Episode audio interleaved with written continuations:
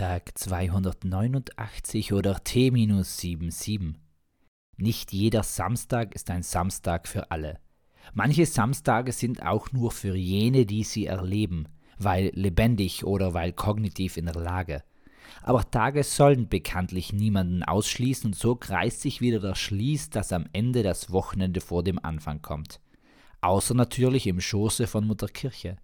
Dies hat an einem Tag Ende und Anfang finden können aber das ist nicht der Samstag und daher lohnt es sich wohl nicht, eine längere Diskussion darüber zu führen oder eine längere Ausführung darüber zu schreiben. Schönheit muss eben auch einmal scheiden. Sonst würde sie ja für immer halten und dann gäbe es keine neuen Schönheiten oder zu viele, weil sie parallel lebten, nicht so klar wie senkrecht und waagrecht. Das Waagrecht, also das Recht in Europa zu wiegen, hatte bis 1865 nur der Waagmeister inne. Einen solchen gab es nur in jeder bemauerten Stadt, und in der gesamten Geschichte Europas waren nur zwei Frauen an diesem Posten.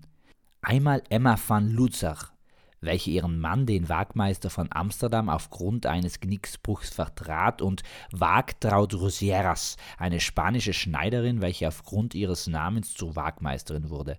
Daher darf auch die Bezeichnung Wagmeister geführt werden, weil die beiden Frauen inzwischen verstorben sind obwohl die Männer das ja auch sind. Also nur noch Wagmeist. Genau. Das Senkrecht hingegen wurde auf Schiffen vergeben. Senkrechtlerin oder Senkrechtler konnte jemand werden, die oder der für den Fischfang die Lage inspizierte, also ihren oder seinen Kopf unter Wasser senkte und dort nach Fischen Ausschau hielt. Als erkannt wurde, dass der Senkgrad dabei immer nach unten zeigt, wurde festgesetzt, dass eine Linie von oben nach unten senkrecht ist oder aber schief wobei schief eigentlich von Schieferplatten herrührt. Aber das würde jetzt wohl zu weit führen, daher doch lieber nur eine kurze Weisheit. Wer das Gute versucht, um dem Bösen zu schaden, tut wohl selbst nichts Schlechtes. Peace, Amen and out.